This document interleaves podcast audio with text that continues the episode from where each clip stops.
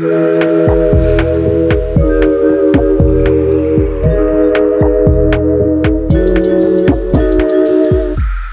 Novembro Azul e hoje vamos bater um papo sobre a relação dos homens com a saúde, com recorte da comunidade LGBTQIA+, especificamente de homens gays, bis e trans. Eu sou Luísa Franco, psicóloga. E eu sou Jéssica, psicóloga. Para falar sobre esse tema tão importante, quem senta hoje no divã do Clube Sentimental é o Dr. Marcelo Magalhães, do arroba Numa Saúde. Bem-vindo ao clube, Marcelo. Oi, Marcelo. Olá, Luísa. Oi, Jéssica. É, obrigado pelo convite, viu? É um prazer estar aqui no podcast de vocês. E vamos bater esse papo, é um assunto muito interessante e importante de ser discutido. Bom, antes de tudo, se apresenta para os nossos ouvintes. Fala quem é você, Marcelo, por que você está aqui hoje? Tá bom, eu sou o Marcelo, tenho 35 anos, sou um médico urologista, é, sou nascido em Brasília. Ah, é, mentira! Eu não sabia mentira. desse detalhe. Eu, eu achei que vocês são achei, também? A gente é de Brasília. Só que eu moro na Austrália e eu moro em Brasília. Gente, a gente Meu acabou de Deus. descobrir isso, porque eu descobri o Marcelo por um paciente paulistano que mora em São Paulo, que me falou do trabalho do Marcelo. Eu falei, não, tem que conhecer ele, tem que trazer ele pro clube. E agora a gente ficou sabendo que é todo mundo da terrinha, conterrâneo. Ah, Que agora legal. Ah, mais gente, tranquila. É, não, brasiliense é assim, a gente sente o cheiro e a gente se rastreia. Nossa, Pronto, que loucura. Brasília, de, de Brasília para o mundo, né? Aham, sim. Tá, então tá. Então continua aí na sua apresentação que a gente Então, eu, eu nasci em Brasília, é, hoje moro em São Paulo, mas tem três anos só. Esse tempo todo eu vivi em Brasília, minha família toda está aí. É, fiz faculdade aí na UNB, fiz minha residência também. É, Para ser urologista, a gente tem que fazer cirurgia geral antes, depois urologia. É, me formei urologista, comecei minha carreira em Brasília, mas surgiu a oportunidade de vir para São Paulo, me especializar ainda mais. É, eu vim aqui para estudar cirurgia robótica, que é algo novo é, na área, não é? E acabei ficando, gostei da cidade, surgiram oportunidades. é, e hoje estou aqui, hoje vivo, trabalho 100% aqui em São Paulo. É, além, além dessa, é, de estar voltado para a cirurgia robótica, eu também me voltei a, ao cuidado da, da, do público LGBTQIA+, dentro da minha especialidade. E recentemente nós juntamos, eu e mais alguns colegas, para criar a NUMA, né, Núcleo de Medicina Afe- Afetiva, que é uma clínica em, em que buscamos né, o, o acolhimento, o afeto é, do público LGBTQIA+, dentro da saúde, que cada um na sua especialidade. Ai, muito Legal. legal. E a especialidade deles, só para falar para o pessoal, é psiquiatria, não é? O outro, além, você é urologista e tem um psiquiatra e o infectologista, não, né? Não, temos mais. Tem, o- tem o eu de urologista, tem o Vinícius Lacerda de, de aparelho digestivo e proctologia, temos a Patrícia, que é ginecologista, é, temos o Ricardo e o Pedro, que são infectologistas, é, o Henrique, que é endócrino, e o Bruno, que é psiquiatra. Cada um voltado assim, mais para a atenção LGBT. Por exemplo, o nosso endócrino, ele trabalha com hormonização de pessoas trans. Uhum. E, enfim, cada um na sua área, atendendo aí a- a- as demandas Mas no do, foco. Ah, muito legal. isso, mas no foco, exatamente. Então vocês estão Uhum. tentando montar uma equipe bem multi mesmo, né? Muito bom. Exato. Ai, exato. se eu estivesse em São Paulo, eu ia me candidatar a trabalhar com vocês. eu ia me enfiar Ah, nesse é, né? Consultório um aí. psicólogo na clínica. Uhum. Verdade. É, com certeza. Pois é. Mas é muito importante saber que existe esse centro, né? Porque, na verdade, gente, o que aconteceu, como que eu conheci o Marcelo, foi que um paciente meu, que é gay, estava falando da dificuldade que ele tinha de achar um médico que ele se sentia confortável para trabalhar as questões dele, porque normalmente sempre tem uma questão de homofobia muito grande no meio da, da área da saúde. E aí ele me falou do Marcelo. Aí eu falei, gente, eu quero conhecer esse médico.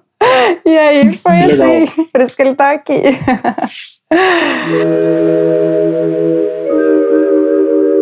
E aí, já entrando no tema mesmo, Marcelo, fala um pouco pra gente, no geral, assim, da relação Uhum. é, do homem com, as- com os cuidados da, da saúde e depois especificar é, como que isso acontece dentro do Vale. Porque a visão que a gente tem, até por isso que existe o Novembro Azul, é que há uma negligência gigantesca do, dos homens em relação à própria saúde. É, isso é uma verdade, Luísa, comparando com as mulheres, né? E eu acho que isso vem muito é, da nossa cultura, é, é, a cultura onde é, é, a mãe que cuida da saúde, que cuida dos filhos, enquanto que o, o homem é aquele que trabalha, que pro, é, provê a casa. É, então, o cuidar está muito associado ao, ao feminino. E enquanto que o, o, homem tem essa visão de que tem que trabalhar, tem que prover, é, é indestrutível, é, não pode demonstrar fraqueza, não pode chorar, é, não, não, busca ajuda. É, acho que vem muito disso, assim, a, a, negligência do homem com, com a própria saúde. Uhum. É, ao passo que a mulher não, a mulher é aquela que cuida, as meninas já vão desde, desde cedo ao ginecologista, é, então vem um pouco dessa, dessa cultura mesmo de, de do cuidar, né, que está muito associado à mulher. Eu acho que vem muito disso. Agora, é, com relação ao, ao, aos cuidados LGBT, que é mais, eu acho que a população LGBT ela se cuida mais, comparando com, com quem não, não é LGBT. É, talvez por, por ter uma consciência melhor, é, por ter a mente mais aberta, acaba se cuidando mais. Assim. Então, é, acho que a diferença talvez seja, seja, seja aí. Uhum. Talvez do autoconhecimento, do auto-reconhecimento, porque a pessoa para a pessoa desse, do, do LGBTQIA+, ela já teve que se repensar. Quando ela se descobre dentro do vale, como a Lu fala, é, ela já ela tem, que, ela tem que se olhar, né? E você, o autocuidado é você se olhar, é você se observar, é você prestar atenção em você mesmo. Então, acho que já existe um mínimo nível de análise, de autoanálise, para você se reconhecer, e aí nisso vem o autocuidado, né? Que inclusive é isso que a gente fala muito lá na, na, na cadeia, que a gente tem uma palestra especificamente, um dos encontros do grupo é especificamente sobre o autocuidado da saúde, porque é isso que você falou mesmo, existe uma série de estereótipos do homem, da masculinidade que a gente chama de tóxica, que o homem tem que caber nessas caixinhas e é uma caixinha que não, que não pensa no autocuidado, né? No cuidado em geral, é isso que você falou. A mulher é, é, é mais voltada para esse. O feminino é mais voltado para o lado do cuidado e o masculino não, de ser forte, de não demonstrar fraqueza. E parece uma coisa que a gente fala que é muito distante. Eu falo, por exemplo, do público da cadeia, mas quantos amigos a gente não tem uhum. que estão longe de ir no médico uma vez por ano, entende? Assim, que não vão, não fazem check-up, enfim. Não é uma realidade tão longe, né? Uhum. Não, é. é o nosso dia a dia. É o dia a dia, né? É, e aí você já pega um casos muito extremos, né? Os casos ficam muito avançados. Quando o homem vai procurar ajuda, provavelmente ele já está passando por dor há muito tempo, é, e, e, fingindo que, ah, né, isso é uma besteira, e aí por isso a campanha do, Nove do Novembro Azul, né? Agora, sim, sim. É, nessa questão, Jéssica, que você trouxe, também tem uma questão que a mulher é, vai ao ginecologista todo ano. A gente tem é, esse cuidado por, por questões de é, ou maternidade, ou porque a gente menstrua todo mês e tudo mais. É, apesar que tem homens também menstruam, né? Vamos aqui falar. Como é que fica esses cuidados é, Marcelo, voltado para a população assim LGBTQIA, mais no de frequência, qual é a maior demanda que você vê no seu consultório? O que, é mais comum? Não, especificamente é, a população LGBTQIA+, é, não existe ainda uma política assim formal, as sociedades médicas ainda estão discutindo isso. Até pouco tempo atrás não se discutia. Mas o que é, o que é recomendado partir do. Mas isso, isso independente de, de sexualidade. Uhum. A partir do, já da adolescência, igual as meninas vão para o ginecologista, os meninos irem ao urologista, é, para aprenderem a se conhecer, né? aprender a saber um pouco sobre saúde, saber sobre o pênis, sobre, saber sobre o testículo, é, aprender as coisas básicas ali. É, ver se não tem nenhuma alteração. Às vezes, é, um menino passa a infância inteira vamos dizer, com uma fimose, por exemplo. É, e ele só descobre que tem uma fimose a hora que ele é, se compara com, com, com outro menino, enfim, uhum. em alguma situação, independente de qual seja. É, então, assim, porque em nenhum momento ele passou num, num médico antes. Né? Então, já deveria haver, sim, uma, uma, uma periodicidade, uma, uma programação de cuidado com a saúde. Eu, eu costumo recomendar é, já na adolescência, de preferência antes de se iniciar a vida sexual, para receber orientações de cuidados, de prevenção, para fazer os exames iniciais, recomendações de vacinas, vacinas para HPV, é, que, que é algo que a gente discute bastante, é, que, é, que é um tipo de IST. Uhum. Então, acho que o cuidado deve começar nesse momento. Uhum. É, e a partir daí, é, vai depender do, dos hábitos sexuais, é, vai depender de, da, da, exposição sexual. É, hum. Depois, depois desse, desse período da, da adolescência, dessa primeira visita, dependendo do, do comportamento sexual, de como ocorre as exposições do, do menino, ele deve ir, a princípio, uma vez ao ano é, ao urologista para fazer check-up também, para ver se nada está mudando, para fazer as sorologias, que são os, são os exames para ISTs, é, enquanto ele for sexualmente ativo. É, depois dessa idade, é, a partir dos 45 anos, para quem tem história de câncer de próstata na família, ou a partir dos 50 anos, independente de ter histórico ou não, aí todos precisam ir ao urologista justamente para o rastreamento do câncer de próstata, é, que é mais ou menos o, o assunto aqui do, do, do nosso papo. Uhum. É, Mas é uma vez ao ano também, depois dos 50 anos? Isso, depois dos 50 anos é, é uma vez ao ano. E a, às vezes a gente até é, recomenda mais frequente, dependendo de, de como está essa avaliação da próstata dele. Uhum. É, uhum. Nós, nós, fazemos exames simples, que é um exame de sangue, o PSA e o exame de toque. Se algum deles estiver alterado, a gente não espera um ano. A gente a volta daqui a quatro, cinco, seis meses. E isso é um ano é uma forma é, geral de, de, de se recomendar. Deixa eu ver se eu entendi. A partir desse, dessa idade de 45, 50 anos, ele também deve continuar indo uma vez por ano, mas ele passa a fazer exames mais específicos voltados para o câncer é, de próstata. É isso, né? Exato, exato, hum. exato. E ao longo da vida, se tiver alguma demanda também, né? O urologista uhum. não cuida só disso também. O urologista cuida de pedra nos rins, infecções urinárias, é, tumores, outros, né? De rim, de bexiga é, pessoas com vagina também, é, é, é, o nosso dia a dia, uhum. É, infecções urinárias, incontinência urinária, é, muito é muito o, o, o, nosso dia a dia mesmo, assim, a, no, a, nossa rotina. Mas de recomendação assim periódica, preventiva, seriam essas situações. Uhum. É engraçado porque a gente tem essa impressão de que urologista, que o ginecologista é o, é o médico da mulher e o urologista é o médico do homem. Mas na verdade não é assim. Eu tive cálculo renal na gravidez, com nove meses de gravidez. E aí eu tive que consultar com o urologista também. É, essa, essa crença é muito comum mesmo. No, no, quase sempre chega algum, alguma paciente falando: Ah, eu pensei que o urologista era só médico de homem, é, nunca fui no urologista gente... antes. Exato. Mas e o público LGBTQI+, você sente que, que qual que é a sua maior demanda? Você sente que existe uma diferença aí? Como é que é? Existe, sim, um pouco de diferença. É, o, o público LGBTQI+, que eu atendo, ele costuma ser um público mais jovem, até uns 40, 45 anos é a maior parte, e as demandas são principalmente demandas sexuais. Né? Tem as ISTs, é, mas também questões de potência, é, questões de ejaculação precoce, é, libido também é uma questão bastante é, comum. Acho que seria basicamente isso, assim, no, no, no, acaba que não difere tanto do homem não é, LGBT, é, mas a forma de abordar que é diferente.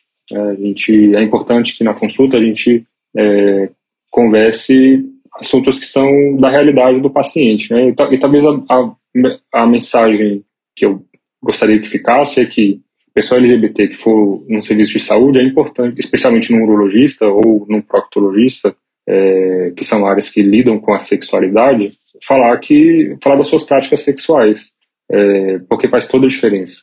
É, por exemplo, a pessoa que faz sexo anal receptiva, ela tem que ser examinada, é, tem que ser feita uma avaliação criteriosa para ver se não, não existe nenhuma lesão, se não existe nenhuma verruga, que por HPV, que é algo comum que precisa ser cuidado, é, enquanto que é, o paciente que vem no urologista queixando de impotência, essa impotência, é, poucas vezes ela vai ter um, uma, um fundo orgânico, um fundo de mau funcionamento do corpo na maioria das vezes esse fundo vai ser emocional, psicológico, Uhum. e a abordagem é diferente. Você já tem que chegar falando, você você não aborda ele falando, ah, você tem namorada?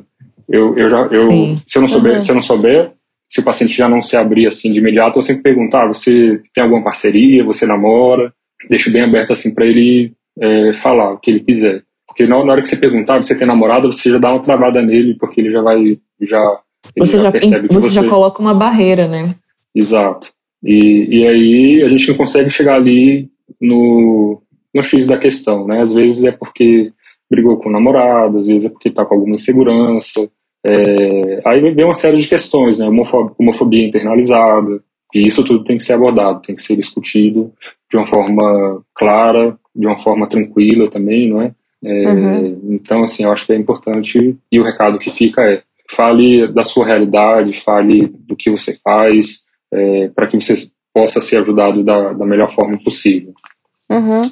Mas aí o contraponto, eu fico pensando do, da perspectiva do paciente, porque a barreira está posta, certo, Marcelo? A homofobia, a LGBTfobia, ela existe. Então, é, realmente, quando o médico vira para um homem gay e fala, ah, isso, você tem né, práticas com a sua namorada, ele já se sente desconfortável ali, porque ele já, ah, vou ter que sair do armário agora com o médico, porque a história é Uhum. que os armários estão impostos, a gente fica saindo do armário o tempo todo.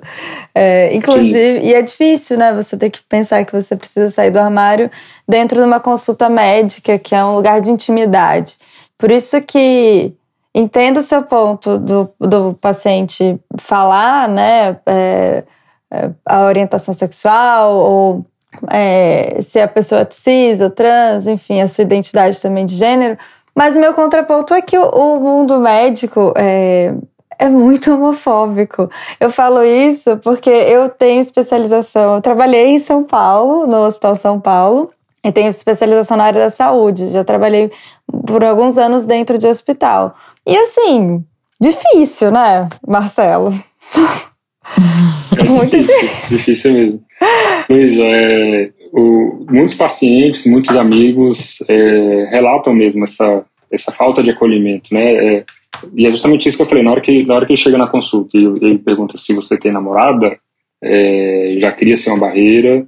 Às vezes, às vezes tá, a conversa começa de outra forma, de uma forma mais suave, mais leve, mas aí na hora que esse assunto entra também, aí o comportamento do profissional ele muda completamente e aí o, o paciente se trava também.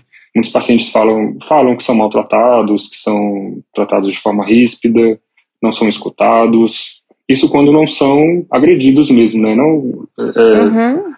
é, verbal, não verbalmente, né? Mas é, falar, ser julgado, né? Acho que isso, Uhum. é, às vezes são julgados, ah, isso daqui aconteceu porque você faz isso, isso daqui aconteceu porque Deus quis assim, enfim, eu já escutei várias histórias absurdas é, nesse sentido, né? E, e uma vez que um paciente não é bem acolhido, ele fica relutante em procurar ajuda de novo. Ah, acabou. Não, a, a- a saúde, a saúde dele fica em risco, né?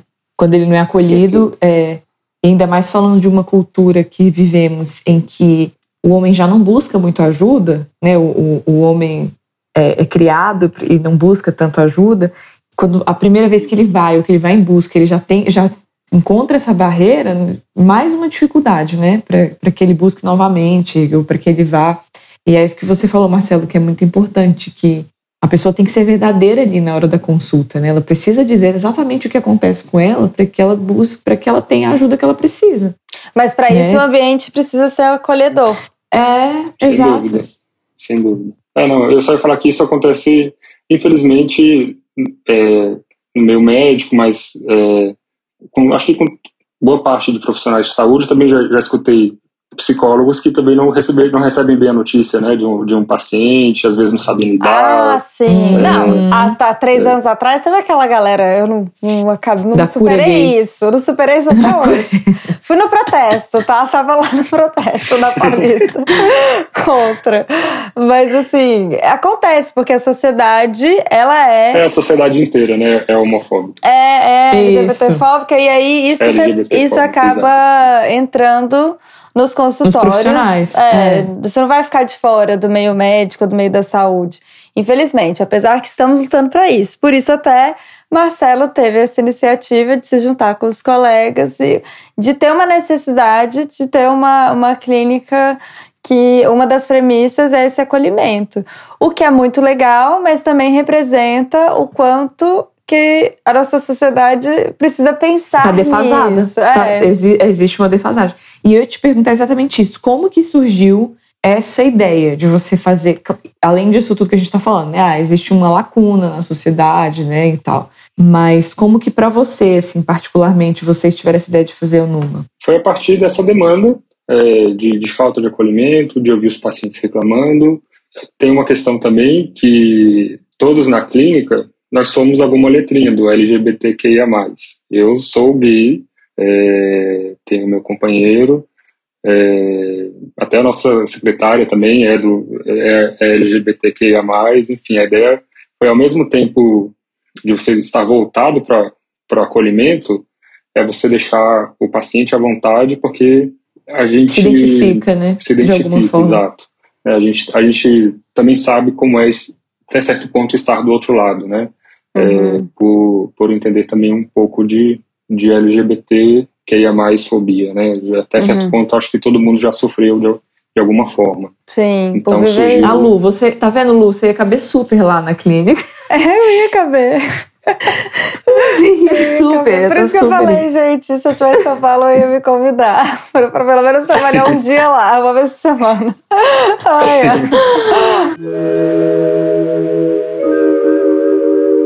Fala de você, Marcelo, um pouco. Agora eu fiquei curiosa de como residente, a gente estava falando desse meio médico que é bem homofóbico. É, como é que foi? Qual é a sua história, assim? Porque difícil, né? Você escutar as piadinhas e tal, porque para além de, de você perceber essa demanda do- da comunidade, vivenciar isso. Ser um médico gay é, é complicado, assumido, assim. É, são poucos, eu conheci poucos na minha história aí pela área da saúde. Luiz, assim, quando eu entrei cedo na faculdade, naquela época assim, que você ainda está se conhecendo, né? É, Uhum.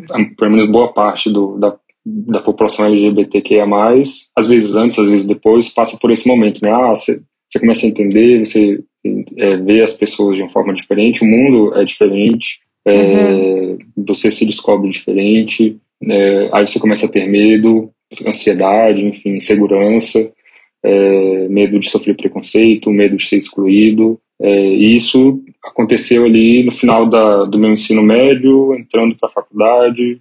É, eu passei a minha graduação toda escondendo isso, escondendo a, a minha sexualidade. Sempre fui aquele mais quietinho da sala, aquele que ficava mais mais calado, enfim, só observando. É, tinha, tinha alguns amigos mais próximos. Lá para o final da faculdade, uma dessas amigas eu me abri para ela, o que foi muito bom.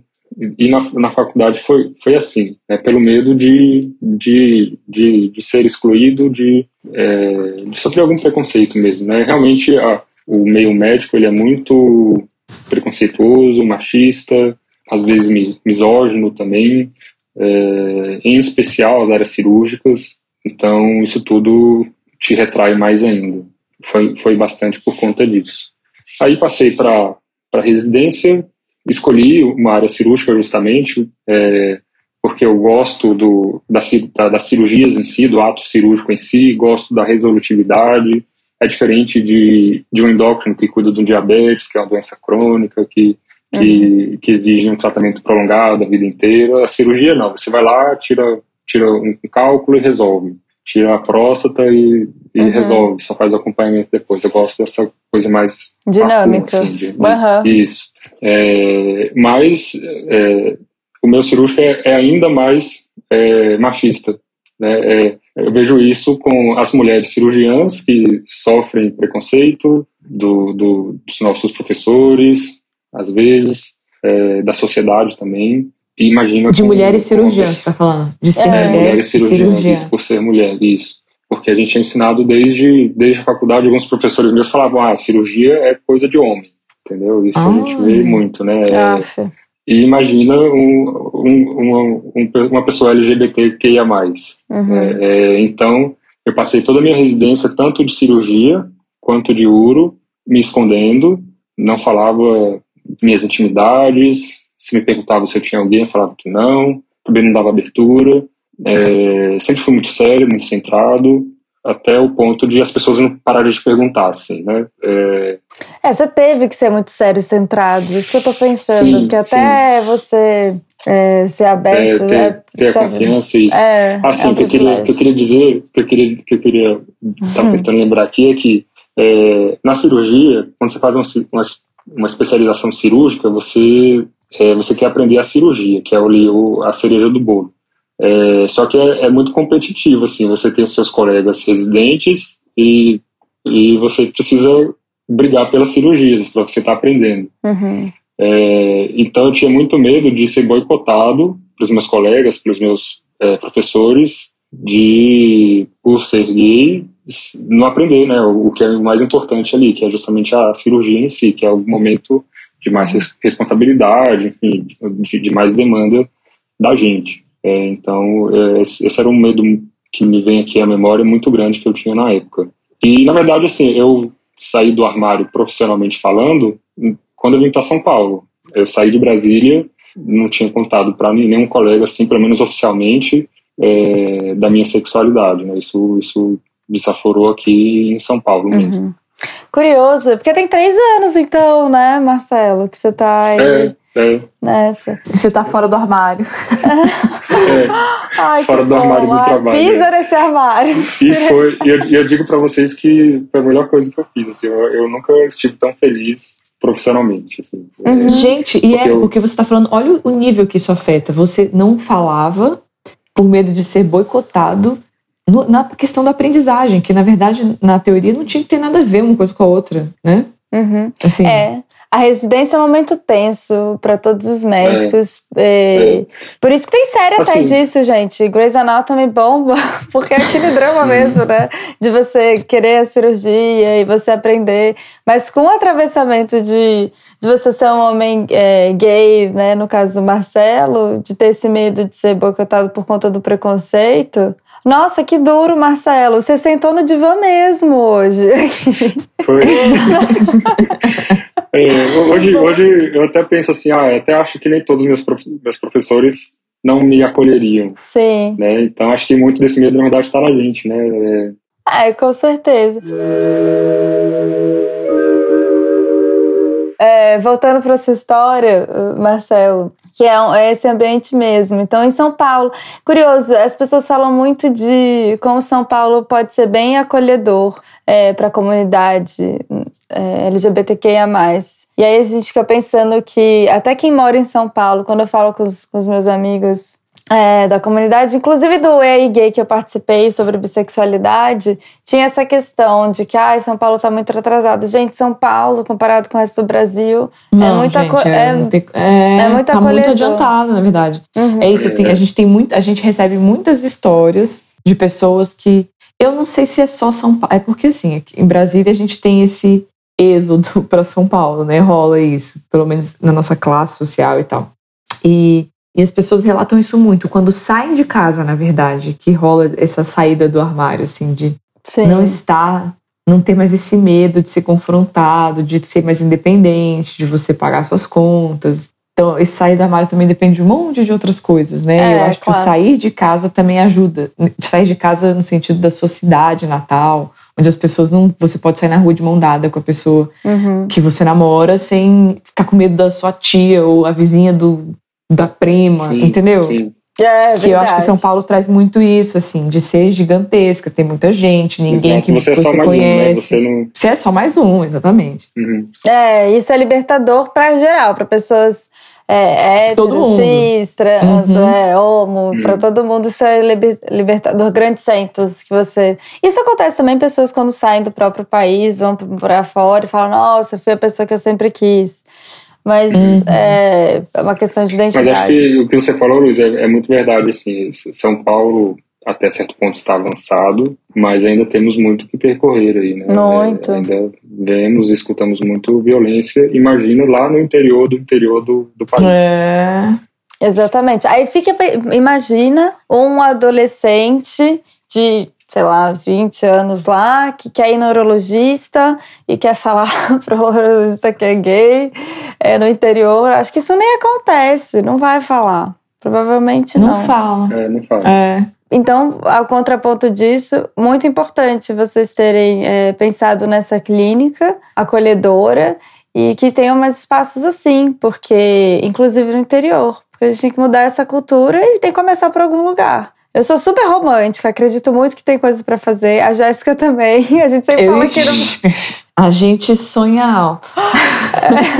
É, E aí. mas assim, essa, e- essa ideia, ela, ela talvez sejamos um dos primeiros, mas essa ideia ela, ela já existe, né? Tem alguns serviços específicos no SUS que são mais acolhedores e, e, e que são acessíveis. É, tem muitos profissionais também que são abertos. É, acho que a gente está num momento de maior liberdade mesmo, assim, no sentido Uhum. de, de você ver muitos artistas, atletas saindo do armário. Isso é tudo, tudo é muito encorajador, acho que para a comunidade toda, assim. Então, é, e isso tem acontecido também no, no, é, no meio da saúde, né? E, Uhum. e acho que todo mundo tem a ganhar com isso. É, com Sim. certeza. Quando você fala que essa ideia já existe, sim, já existe. Mas é, eu quis te conhecer, Marcelo, trazer você para o podcast, porque, pelo, pelo meu recorte, né, minha vivência em São Paulo e na área da saúde, poucas vezes você vê. Eu nunca tinha visto um grupo de pessoas LGBTQIA, se juntarem, é, uma clínica privada. Claro, a gente tem é, outras iniciativas do SUS,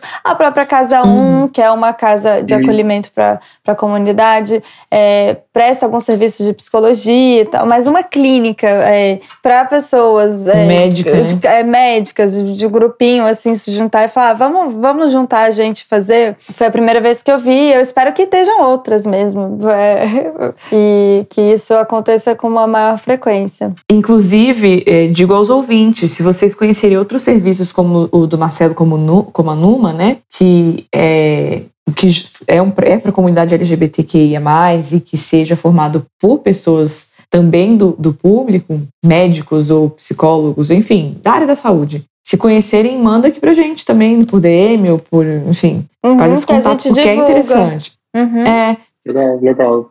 Que essa ideia se espalhe né? e, que, e que mais pessoas ganhem com isso. é, você sabe se aqui em Brasília tem, Marcelo? Você que era daqui? Ah, não conheço. Tem alguns colegas urologistas que também são gay, mas que não profissionalmente não saíram do armário.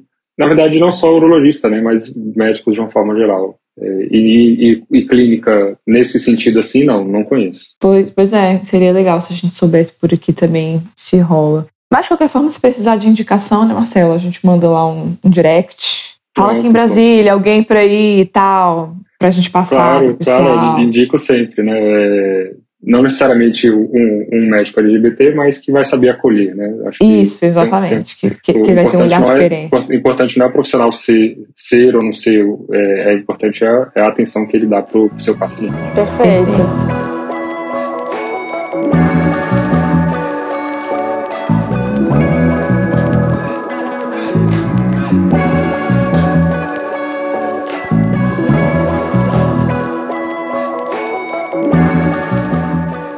isso. Você quer deixar um recado para os nossos ouvintes para finalizar, Marcelo?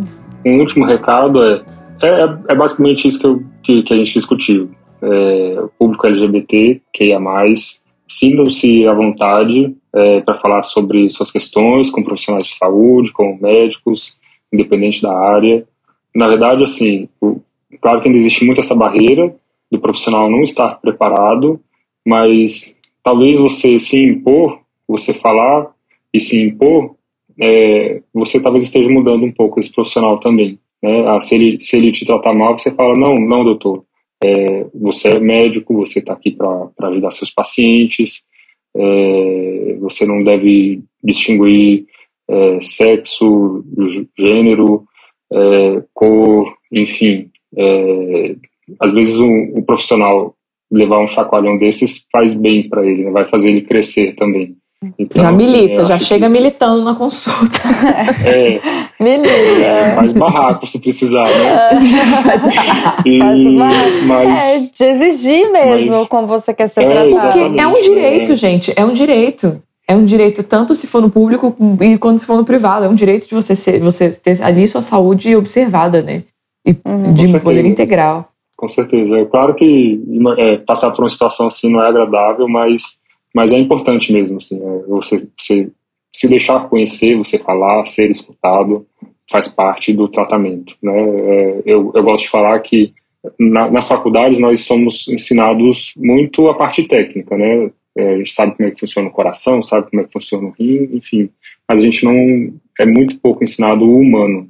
É, e isso eu, eu aprendi depois da faculdade, acho que até depois da residência, e é um aprendizado diário, assim, de você escutar, de você se colocar no lugar da, da, da outra pessoa, é, sentir as dores que ela está sentindo, para que você possa entender, para que você possa ajudar, você, você ter a paciência de escutar, ter a paciência de, de, de realmente entender mesmo, né? Muitos pacientes, eu costumo deixar o meu contato pessoal com os meus pacientes, e alguns pacientes são mais ansiosos, eles me perguntam mais. É, e eu tenho a paciência, não, isso é, isso você faz isso, isso fica tranquilo que está tudo bem. Se precisar de alguma coisa, eu estou aqui. Enfim, eu acho que falta um pouco desse, realmente dessa, dessa empatia, desse acolhimento, desse, é, dessa paciência mesmo, assim, né? Você É estar disponível, né? Assim, estar estar disponível, disponível. emocionalmente, não só ali na prática, mas emocionalmente, acolher a pessoa, ela- as ansiedades que ela vai trazer.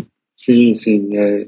Infelizmente, a gente tem muita dificuldade de acesso à saúde, né? É, acho que isso Uhum. é, é algo que faz toda a diferença. né? Uhum. Você, você estar disponível para a hora que você sente dor, né? Porque você sente uma dor, vai se constar um mês depois. É, às vezes você não... O que aconteceu ali, um mês depois já, não- já, já, não, Se já, perde, já não né? sabe... Se perde, exatamente. Então, eu acho que a medicina afetiva é isso, né? A proposta da nossa, dessa, dessa nossa clínica é isso, é você estar disponível, você entender as individualidades de, de cada pessoa, de cada paciente, acolher ali aquela dor, aquela demanda e, e ir junto, assim, né? A gente, medicina também não é, não é, não é uma ciência exata, né? A gente tenta de um jeito, tenta de outro, tem coisas na medicina que não tem solução, mas o que importa é a gente estar junto, assim, a gente realmente acolher e transmitir o afeto mesmo, assim, acho que é o, é, é o que importa, para mim, pelo menos. Pra gente também, arrasou. É isso. Arrasou. Ai, deixa seus arrobas agora também, Marcelo, pra finalizar, que eu vi que você tem o do Numa, mas você tem um perfil no Instagram também, né? Tenho, Você tenho, fala. tenho. Então deixa aí, Então, o o pessoal te seguir. da clínica é arroba numa saúde, tudo junto, com um S só, e o meu pessoal é arroba dr Marcelo Urologia, tudo junto também. Então sigam lá, é, me conheçam um pouco melhor, conheçam os outros colegas também, e precisando de qualquer coisa, estamos aqui. E arrasou. Perfeito, Muito bom. obrigado, Marcelo. Adorei. Acabamos com o Obrigada. brasiliense. também. Legal, gostei também, foi bom, foi bom o papo. E aí, gente, o que vocês acharam desse episódio? Tem algum comentário, crítica ou sugestão para fazer? Manda lá na nossa DM no Instagram ou no nosso e-mail falecoasentimental@gmail.com.